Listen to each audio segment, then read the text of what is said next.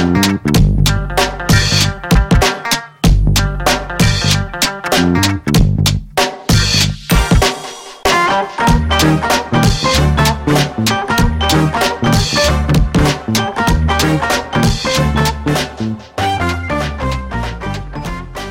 喽大家好欢迎收听依然刚刚好之好好生活我是依依。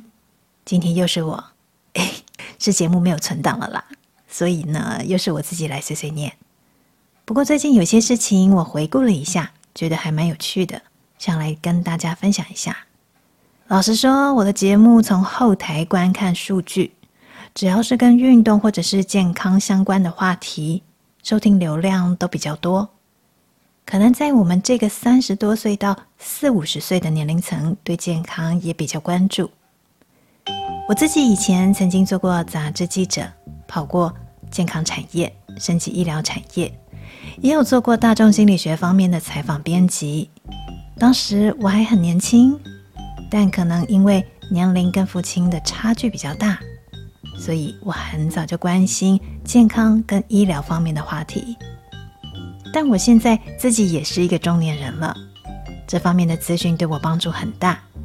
自然而然，我在节目中也希望可以跟各位听众分享如何保持身心健康，以及如何照顾自己。那我最近到底是想起了什么事情，让自己觉得有趣呢？就是啊，年轻的时候呢，我也是会跟朋友出去吃饭、唱歌、聊天的。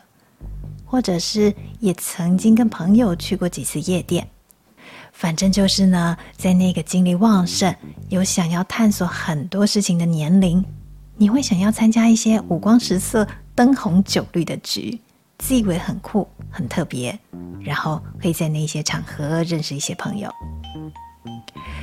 古有名训啊，欢场无真爱。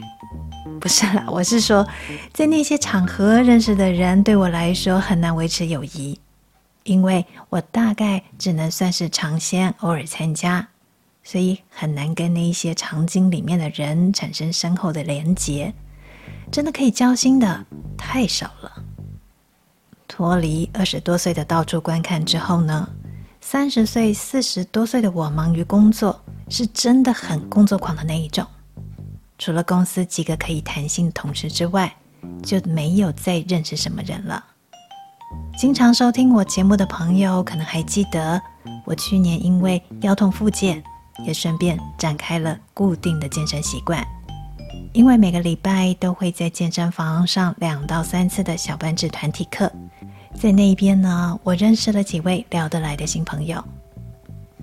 我很喜欢，因为同样对运动有兴趣，以及会互相协助、分享的个性而产生的人际连结。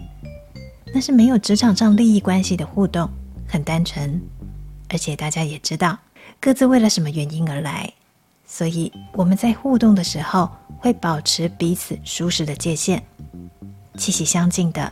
每次去运动，大家会一边喊累，一边一起大笑。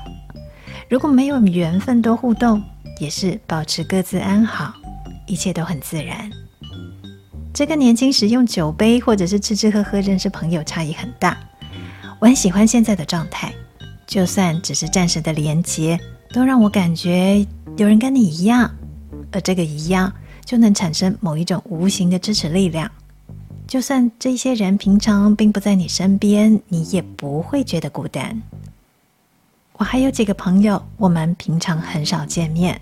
但是会互相用 LINE 分享自己的运动进度，会给对方建议，这也是一种同好团体。虽然没有相见，没有一起行动，但我们还是跟对方同在。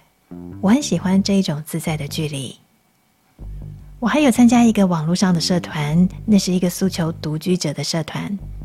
前阵子看到有网友分享，他说能享受独居有几个条件，其中之一。是要能够掌握人际界限，不管是跟家人或朋友都是如此。我非常同意这一点。大家为了自己好好生活，就要能够好好的照顾自己，把生而为人这件事情做好，也有自己独立的思考跟行动能力。就算有伴侣也一样，能够自己好好生活的人，就算与人连结，连结的是行有余力的分享。跟无私的互相协助，不会造成他人的负担，或是让那个负担反弹回来，让人跟人之间纠葛在一起，甚至一起掉入深渊。总之呢，年纪越大，我越珍惜独处的时间，也越大方跟人谈心，谈我们关注的健康话题。当然，我也会拒绝他人的任性依赖，因为我们能对自己负责就好。任性的想要依赖他人的人，嗯，就给他们自己成长的机会吧。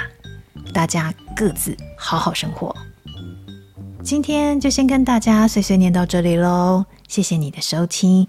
下周会有很精彩的话题，记得订阅，按时收听，拜拜。